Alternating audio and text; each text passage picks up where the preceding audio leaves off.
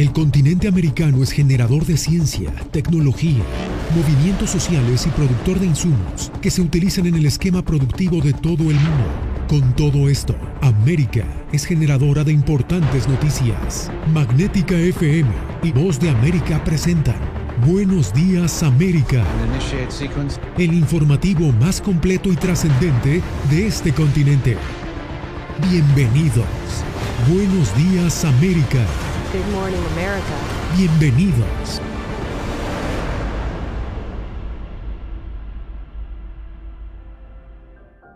Bienvenidos al Mundo al Día. Estados Unidos está de luto. La masacre en la escuela primaria de un poblado tejano ha conmocionado a los estadounidenses una vez más en un nuevo episodio de violencia con armas de fuego. Tendremos cobertura en equipo desde Walde, Austin y también desde Washington. Empezamos con nuestra enviada especial Celia Mendoza, quien ya se encuentra en el lugar de los hechos. Ahí ha podido hablar con una familia cuyo hijo sobrevivió al tiroteo. Celia, ¿qué te dijeron? ¿Qué te han dicho los padres de este pequeño? Ellos están agradecidos con el hecho de que su hijo y también sus nietos pudieron salir de esta escuela que se encuentra a mi espalda, pero al mismo tiempo están conmovidos con lo que ha sucedido. Nunca se imaginaron que en esta población de 16 mil residentes, que de acuerdo al censo de los Estados Unidos en su mayoría son hispanos, esto ocurriría y el que lo hizo, según las autoridades, es uno de esta misma comunidad. Era un día como cualquier otro. Recuerda a Jaden Luna, de nueve años, sobreviviente de la masacre de la escuela primaria Rob en Uvalde, Texas. Y luego esto pasó. Su inocencia y su cotidianidad fue interrumpida por un atacante de 18 años, identificado como Salvador Ramos. Estábamos afuera en el recreo y nuestro entrenador nos dijo que entráramos. Ahí fue que escuchamos tres disparos y luego solo escuchamos gritos. El relato de Jaden emociona a su padre. Sabe que pasó por una tragedia que no debía de pasar él. Y pues, más gracias a Dios que todos están bien. Sin embargo, no todos corrieron con la misma suerte en esta escuela de 600 estudiantes. Hemos confirmado la muerte de 19 niños y dos adultos. Eran dos maestros y otros 17 heridos en esta horrible tragedia que tuvo lugar aquí. Confirmó la voz de América el teniente Cris Olivares del Departamento de Seguridad Pública de Texas, quien agregó que aún no se sabe qué motivó al atacante al que la policía abatió. Um, Vivía con sus abuelos aquí en Ubalde, asistió a una escuela secundaria de la zona. No hemos podido identificar a ningún amigo ni novia. Sabemos que no tenía antecedentes penales ni afiliación a pandillas. Preguntas que no eliminan lo que Cintia Luna, madre y abuela de estudiantes de esta escuela, sintió. El susto que pasamos, no sabíamos si estaba bien el niño. Y también tenía nietos ahí en la escuela. Y vi uno que salió por la ventana corriendo.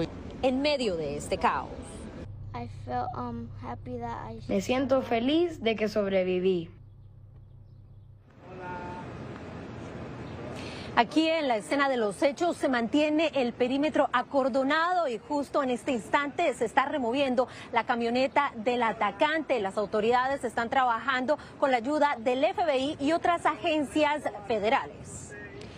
Celia, gracias por este reporte. Y de Texas regresamos a Washington porque como ha ocurrido en otras masacres, la Casa Blanca y el Congreso retomaron el debate sobre el control de armas en Estados Unidos sin la certeza de que alcanzarán una solución política. Jorge Agobián, ¿Cuáles han sido las reacciones aquí en la capital? Sabemos que el presidente Joe Biden acaba de dirigirse a la nación. Yasmín lo hizo nuevamente este miércoles en un evento que no estaba planeado para hablar sobre el tema, pero dedicó parte de esto para volver a sentirse o a mostrarse solidario con las familias de las víctimas de esta tragedia en Uvalde. El presidente Joe Biden volvió a decir que se necesitan reformas de sentido común a las leyes de armas en Estados Unidos, un mensaje que envió directamente al Congreso de Estados Unidos, donde finalmente se debe decidir esto. En tragedias similares en años anteriores, esto pues el dolor de las familias no ha hecho que los legisladores de los dos partidos se pongan de acuerdo y, y trabajen conjuntamente. Y según lo que han dicho hoy los legisladores en el Congreso, no pareciera haber tampoco en este momento esa visión de poder unirse para sacar adelante una de estas leyes. Una nueva tragedia por violencia armada abre el ciclo de debate en el Congreso que ha fracasado durante décadas. Tenemos que preguntarnos cuándo, en el nombre de Dios, vamos a hacer frente al lobby de las armas. ¿Cuándo, en el nombre de Dios, haremos lo que todos sabemos en nuestras entrañas que debe hacerse? El presidente Biden abogó por una discusión seria sobre el control de armas. Una tarea que ha sido promovida por los demócratas y bloqueada en varias ocasiones por la bancada republicana. Este miércoles el líder de ese partido en el Senado lamentó lo sucedido, pero evitó comprometerse a una discusión de fondo. Es literalmente repugnante. Repugnante considerar que las vidas jóvenes e inocentes fueron robadas por esta violencia sin razón y sin sentido. La epidemia de violencia por armas de fuego es distintiva de Estados Unidos. El senador demócrata Chris Murphy pronunció una emotiva intervención en el Pleno. Esto solo sucede en este país y en ningún otro lugar. En ningún otro lugar los niños van a la escuela pensando que podría ser fusilado ese día. En la bancada republicana, senadores como Ted Cruz consideran que la medida más efectiva para mantener a los niños seguros en las escuelas es armando a la policía en los planteles. Otros miembros del partido de oposición, como Lindsey Graham, se han mostrado a favor de una discusión pero la misma no ocurrirá inmediatamente por falta de apoyo republicano. A veces hay que permanecer en estas causas durante mucho tiempo. No sé si podremos obtener 60 votos en el Senado, pero haré todo lo posible para intentarlo. Entre tanto, también el mandatario Joe Biden dijo el día de hoy desde aquí, desde la Casa Blanca, que planea visitar el área Uvalde en Texas en los próximos días junto a la primera dama de Estados Unidos. Jorge, muchas gracias. Y uno de los aspectos más sorprendentes que ha revelado la investigación policial es que el hombre identificado como autor de los disparos anunció a través de sus redes sociales lo que haría 30 minutos después en la escuela primaria Rob. Laura Sepúlveda también está en esta cobertura en equipo desde Texas. Laura, ¿qué información nueva arroja la investigación policial sobre este caso? Pues Yasmín, según dio a conocer el gobernador del estado de Texas, él habría hecho tres publicaciones, una en la que anunció eh, los hechos que cometería en contra de un familiar y posteriormente lo que se registró en esta escuela primaria. Adicionalmente, se dio a conocer en medio de estas investigaciones que fue un agente de la patrulla fronteriza quien dio de baja a este hombre del que no se conocen mayores detalles. 19 menores y dos adultos fallecidos, además de 17 heridos en condición estable de salud, continúa siendo el parte de las autoridades frente al tiroteo registrado el pasado martes en una escuela primaria de Uvalde, Texas. El gobernador confirmó que el autor de los disparos fue un joven de 18 años sin antecedentes criminales ni registro de enfermedades mentales. Los investigadores dieron con mensajes publicados en Facebook al menos 30 minutos antes de que se registrara la masacre. La primera publicación fue, dijo, le voy a disparar a mi abuela. La segunda publicación fue, le disparé a mi abuela. La tercera publicación, tal vez menos de 15 minutos antes de llegar a la escuela, fue, voy a disparar a una escuela primaria. Los hechos causaron un enfrentamiento entre el actual gobernador republicano y su contrincante demócrata en las elecciones de noviembre, Beto O'Rourke, quien asegura que esta tragedia pudo evitarse. El fiscal general del Estado, quien ha recibido el apoyo del expresidente Trump por su reelección, hizo en entrevista con Fox News un llamado a armar a los maestros. No podemos evitar que la gente mala haga cosas malas. Potencialmente podemos armar, preparar y capacitar a los maestros y otros administradores para que respondan rápidamente. Esa es mi opinión es la mejor respuesta. Según se ha conocido, el identificado como autor de los disparos adquirió de manera legal y en fechas distintas dos armas largas. Se espera que esa adquisición sea discutida durante el encuentro que sostendrá al cierre de esta semana en Houston la Asociación Nacional del Rifle, entidad defensora del derecho a poseer armas en Estados Unidos, con el gobernador de Texas, Greg Abbott, el senador republicano Ted Cruz y el exmandatario Donald Trump, entre otros. La indignación que estos hechos han causado han hecho que también otros gobernadores levanten su voz, como lo ha hecho la gobernadora del estado de Nueva York, que ha dicho que considera inconcebible el hecho de que una persona que no puede comprar un trago en un bar sí pueda adquirir un arma. Y el debate continúa, Laura, gracias. El mundo entero reacciona ante la masacre de Texas. Mandatarios y ciudadanos de varios continentes, desde el presidente de Ucrania, Volodymyr Zelensky, hasta el Papa Francisco, se solidarizan con las víctimas. Diva Lizette Cash tiene el informe. El mundo se conmociona ante la masacre de 19 niños y dos profesores en Uvalde, Texas. El Parlamento Europeo ofreció condolencias a las víctimas, mientras que desde la Plaza de San Pedro, el Papa Francisco condenó el tiroteo y dijo que estaba desconsolado. Prego per i bambini. Rezo por los niños y los adultos que fueron asesinados y por sus familias. Es hora de decir basta al tráfico indiscriminado de armas. Todos tenemos que comprometernos para que tragedias como esta no vuelvan a ocurrir. Catherine Russell, directora ejecutiva de UNICEF, reclamó la falta de protección a los menores porque ahora la escuela, el único lugar seguro para un niño, se suma a los espacios donde también son atacados. Tragedia tras tragedia, tiroteo tras tiroteo, vida joven tras vida joven. ¿Cuántos niños más morirán antes de que los líderes gubernamentales actúen para mantener seguros a los niños y sus escuelas? Porque hasta que lo hagan, estos horrores continuarán. Estudiantes en India realizaron una vigilia en memoria de los niños asesinados, mientras mandatarios latinoamericanos se unieron al rechazo mundial por la masacre. Lamentamos los hechos ocurridos en Texas, Estados Unidos, que acabaron con la vida de varios menores de edad. Toda nuestra solidaridad con las familias de esta nación hermana. Mi solidaridad el presidente mexicano Andrés López Obrador envió sus condolencias a Estados Unidos y a las víctimas, asegurando que todas tendrían nexos directos o indirectos con México. Diva Cash, Voz de América, Washington. Las masacres por los tiroteos en escuelas estadounidenses han dejado una larga lista de víctimas desde 1989. José Pernalete nos cuenta que en lo que va corrido de este año se han producido 27 eventos por armas de fuego en las escuelas de esta nación. Desde 1989, en Stockton, California, se repite un triste capítulo en la historia estadounidense. En abril de 1999, la escuela secundaria de Columbine, en Colorado, fue escenario de una de las masacres más emblemáticas cuando dos estudiantes asesinaron a 12 alumnos y un maestro. A partir de allí, el duelo se ha hecho recurrente en las aulas de la nación, con masacres por armas de fuego. Hubo 18 niños que fueron declarados muertos en la escuela. Hubo dos que fueron transportados transportados a hospitales del área y declarados muertos en hospitales del área. Y hubo seis adultos declarados muertos en escuela. Según un estudio del proyecto Violencia, desde 1989 se han producido 13 tiroteos en escuelas estadounidenses con 146 fallecidos. En diciembre de 2012, la escuela primaria Sandy Hook estuvo también en la mira de un tirador que acabó con la vida de 26 personas, entre infantes y adultos. Similar al caso de Uvalde, el atacante en esta escuela de Newtown, Adam Lanza, mató a su madre previamente. En 2018, la escuela secundaria Marjorie Stuman Douglas de Parkland, hacia el sur de Florida, se convirtió en otro escenario de la violencia armada en las aulas. El asesino, en custodia y bajo juicio, Nicholas Cruz, disparó un fusil semiautomático en la escuela, matando a 17 personas entre estudiantes y alumnos. De acuerdo con los Centros para el Control y la Prevención de las Enfermedades, las armas de fuego se convirtieron en la principal causa de muerte entre niños y adolescentes en 2020.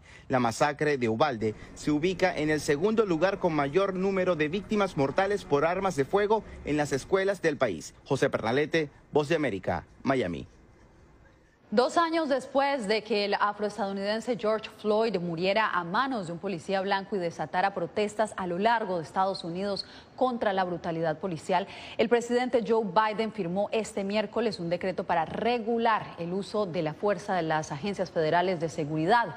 Entre otras cosas, la medida creará un registro nacional de agentes que han sido despedidos por mala conducta y alentará a las autoridades a restringir las maniobras de estrangulamiento que, como en el caso de Floyd terminaron con su vida. Al volver, aumenta el flujo de migrantes nuevamente en Arizona.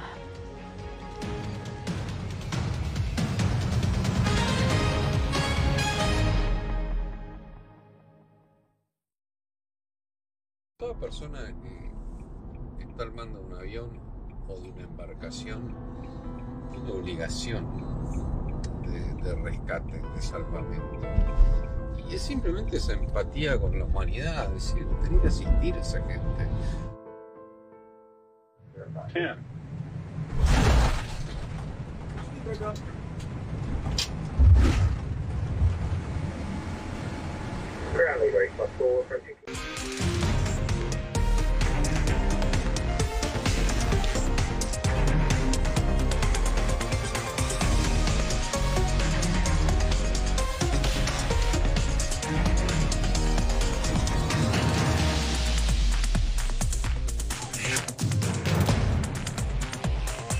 Venezuela 360, cada semana por La Voz de América. ¿Qué tal desde Washington comienzan las noticias en el mundo al día? Día a día, desde la capital de Estados Unidos y donde se producen las noticias que más te impactan. El objetivo es llegar al otro lado de la frontera para pedir asilo. La voz de América te conecta con el mundo al día, los hechos más allá de la noticia, para que tomes decisiones bien informadas, en el lenguaje que quieres, donde quieras y como prefieras. Conéctate con El Mundo al Día. La Voz de América te invita a ser parte de nuestra familia a través de las redes sociales. Encuentra en tu muro las últimas noticias de tu país en su conexión con Estados Unidos, la región y el mundo. Historias que empoderan las voces latinoamericanas de política, economía, salud, actualidad, balanceadas y precisas. Únete a un equipo de origen hispanoamericano que trabaja para conectarte con los tuyos. Síguenos en Facebook y conviértete en protagonista de una historia que tú mismo ayudarás a construir.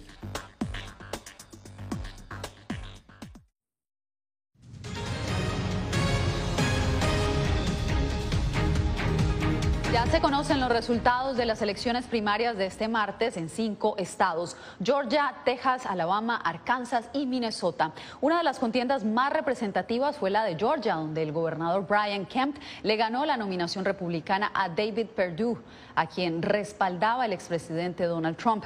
La contienda también evidenció las tensiones al interior del Partido Demócrata en torno al tema migratorio. La disputa tan cerrada en el sur de Texas impidió declarar un ganador entre la candidata progresista Jessica Cisneros y su rival, el representante Henry Cuellar, quien se ha convertido en un fuerte crítico de la política migratoria del presidente Biden.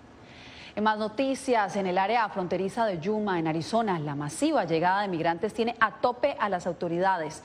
Paula Díaz con el informe. En medio de la incertidumbre que reinó durante semanas en torno a la vigencia de la medida sanitaria conocida como el Título 42, empezaron a llegar a la frontera en Yuma, Arizona, cada vez más personas, la mayoría de ellos cubanos, haitianos y suramericanos. Bueno, le diré que se pasó mucho trabajo, fuimos asaltados, daron celulares, dinero, imagínense. Un juez federal de Luisiana mantuvo vigente el título 42, la política que el gobierno federal planeaba terminar el pasado 23 de mayo y los migrantes continúan llegando por los espacios que no se terminaron de construir del muro fronterizo. La mayoría planea pedir asilo. Tengo conocimiento que ya iban a, como que a cerrar la frontera, que ya no iba más inmigrantes. Luego de ser procesados por la patrulla fronteriza, los migrantes se dirigen a un centro de ayuda en Somerton, que asiste a los solicitantes de asilo. Allí les toman la prueba de COVID y los comunican con sus familias. En este lugar no se dan abasto y buscan más voluntarios. Eh, aquí salen para el aeropuerto nosotros normalmente ah, y también pueden parar a la estación de autobuses en Phoenix o en centros de refugio que nosotros contactamos. Durante el mes de abril, la patrulla fronteriza reportó que en Yuma detuvo a 27.328 inmigrantes y en marzo procesaron 30.459 indocumentados, lo que representa un promedio de casi mil personas por día. Paula Díaz, Voz de América, Arizona. La escasez de personas dispuestas a trabajar en el área de servicio después de la pandemia ha abierto la puerta en Estados Unidos para que más adolescentes asuman un rol clave para la economía de este país. Adriana Arevalo nos explica. Los especialistas dicen que el verano del 2022 podría ser el mejor para los adolescentes en edad de trabajar en Estados Unidos. La razón es que tienen trabajos y salarios de dónde escoger. La tasa de desempleo entre jóvenes de 16 a 19 años está en uno de sus puntos más bajos en décadas, llegando a un 10% en abril, de acuerdo con cifras gubernamentales. Eh, están todo lo, todo lo que es el área de servicio, hotelería, restaurantes, están buscando a todos los muchachos y motivarlos con mejores sueldos, mejores prestaciones, con planes de retiro y, mejores sueldos. Lo que la anterior fuerza laboral no tenía, ahora los muchachos han tenido muchas oportunidades de progresar y con buenos ingresos. De acuerdo con los analistas, esta situación va a cambiar la cara del mercado laboral en Estados Unidos, pues los adolescentes que se unen a esa fuerza productiva hoy encuentran espacios de crecimiento profesional que antes no existían. Muchos lugares están abiertos y buscando empleados. Para mí fue bastante fácil conseguir un trabajo y para muchos de mis amigos también. Muchos de ellos renunciaron a sus trabajos, pero pudieron conseguir otro empleo como una semana después, especialmente en cadenas de comida rápida y tiendas minoristas. Como parte de los beneficios que se ofrecen para retener a estos jóvenes empleados, compañías como Starbucks, Target, Chipotle y Walmart ofrecen asistencia financiera para pagar estudios universitarios o incluso el pago total de títulos postsecundarios. Adriana Arevalo, Voz de América, Las Vegas. Quédese porque más adelante Ecuador evalúa la gestión del presidente Guillermo Lazo en su primer año de gobierno.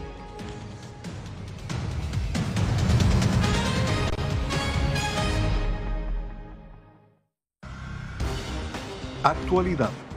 vamos a ver otra cepa nueva y otra cepa nueva. Análisis en realidad mucha de esta gente va a quedar parada de nuevo y va a ser una tragedia humana. Debate. De la obsesión. La obsesión la tienen ustedes. Con la información más allá de los titulares. El tema energético es algo que se está analizando. La inflación es un problema global. 30 y 50 metros están ya las tropas. Su respuesta, doctor. Todas las semanas por La Voz de América.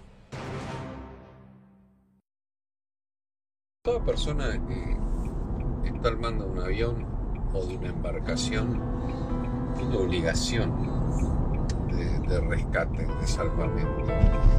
Y es simplemente esa empatía con la humanidad, es decir, tener que asistir a esa gente.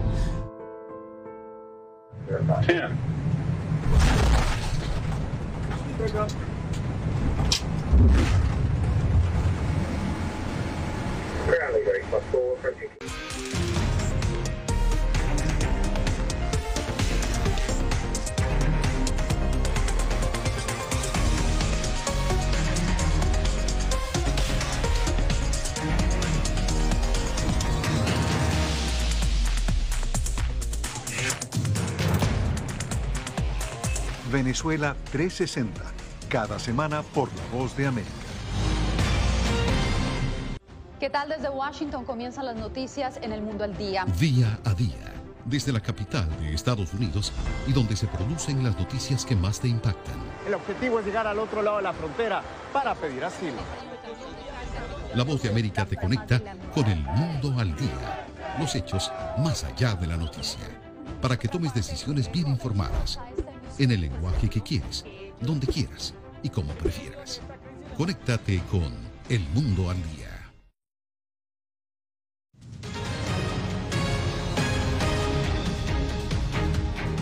El presidente de Ecuador, Guillermo Lazo, cumplió su primer año de gestión. En medio de fuertes críticas por la violencia, el mandatario resaltó el trabajo de su gobierno para enfrentar al COVID-19 y mejorar la economía de ese país. Durante poco más de una hora y media y ante una Asamblea Nacional casi llena, el presidente ecuatoriano Guillermo Lazo explicó los principales hitos del primero de sus cuatro años de labores. En la primera parte de su intervención destacó la vacunación con dos dosis al 83% de la población y el saneamiento de las finanzas públicas con la disminución del déficit fiscal y un mayor crecimiento económico. Hoy quiero contarles que precisamente gracias a las decisiones que hemos tomado, lo peor de la tormenta ya ha pasado.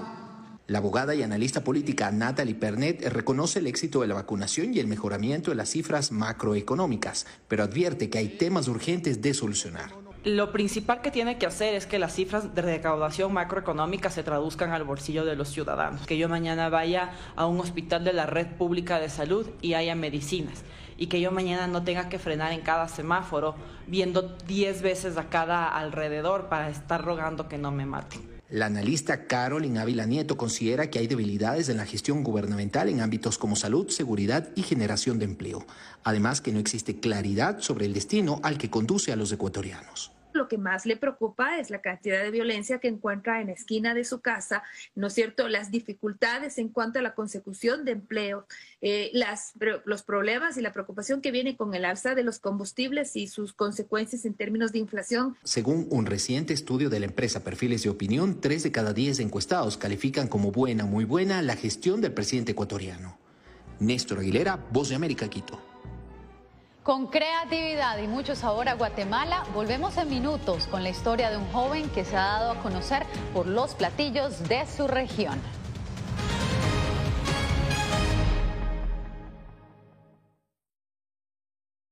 Toda persona que está armando un avión o de una embarcación tiene obligación de, de rescate, de salvamento es simplemente esa empatía con la humanidad, es decir, tener que asistir a esa gente.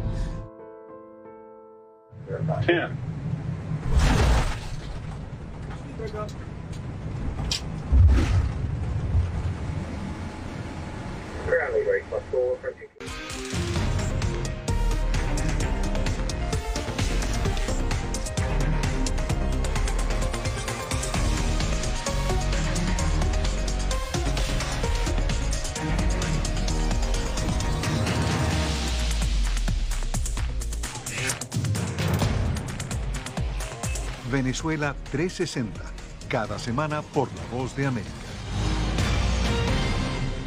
¿Qué tal desde Washington comienzan las noticias en el mundo al día? Día a día, desde la capital de Estados Unidos y donde se producen las noticias que más te impactan. El objetivo es llegar al otro lado de la frontera para pedir asilo. La Voz de América te conecta con el mundo al día, los hechos más allá de la noticia, para que tomes decisiones bien informadas en el lenguaje que quieres, donde quieras y como prefieras. Conéctate con El Mundo al Día. La Voz de América te invita a ser parte de nuestra familia a través de las redes sociales. Encuentra en tu muro las últimas noticias de tu país en su conexión con Estados Unidos, la región y el mundo. Historias que empoderan las voces latinoamericanas de política, economía, salud, actualidad, balanceadas y precisas. Únete a un equipo de origen hispanoamericano que trabaja para conectarte con los tuyos. Síguenos en Facebook y conviértete en protagonista de una historia que tú mismo ayudarás a construir.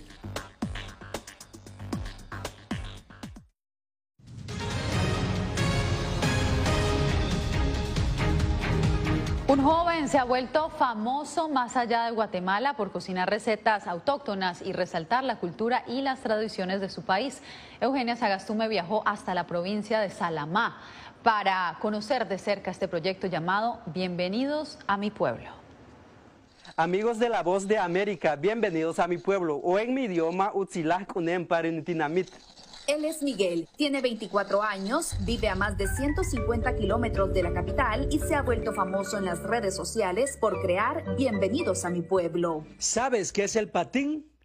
Este patín no, me refiero a un platillo delicioso elaborado con pescaditos. El principal objetivo de este proyecto es dar a conocer mi pueblo, su gastronomía, sus costumbres y en general el estilo de vida que nosotros tenemos aquí. Su aventura empezó en TikTok, pero ahora publica videos en las demás redes sociales donde tiene una audiencia diversa extranjeros y aparte de eso guatemaltecos que por alguna razón pues dejaron su país y están viviendo en el extranjero. De alguna forma les hacemos conectar nuevamente con Guatemala, con su tierra, con su pueblo. Sin imaginar que sus videos se volverían tan populares, reconoce su timidez ante las cámaras. Pues es un poquito difícil para mí lanzarme a mostrar mi cara porque esto de las redes sociales estamos expuestos a cualquier tipo de comentarios, sea positivos o negativos. Asegura que se siente orgulloso de ser guatemalteco. Después de más de un año, Miguel cuenta con casi 300 mil seguidores en TikTok, más de 50 mil en Instagram y más de 120 mil en Facebook. Sin embargo, su sueño es seguir llevando la cultura de otros pueblos de Guatemala a todo el mundo. Eugenia Sagastume, Voz de América, Salamá, Guatemala.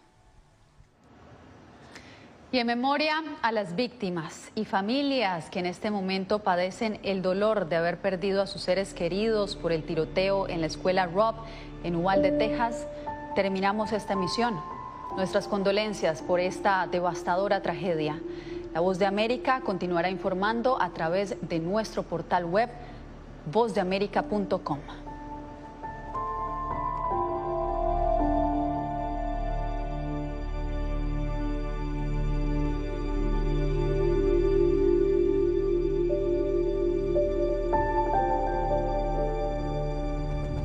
Gracias por tu atención. Al momento estás enterado de lo más relevante en materia informativa en el continente americano y su relación con el resto del mundo. Esto fue Buenos Días América, una producción de Voz de América, presentado por Magnética FM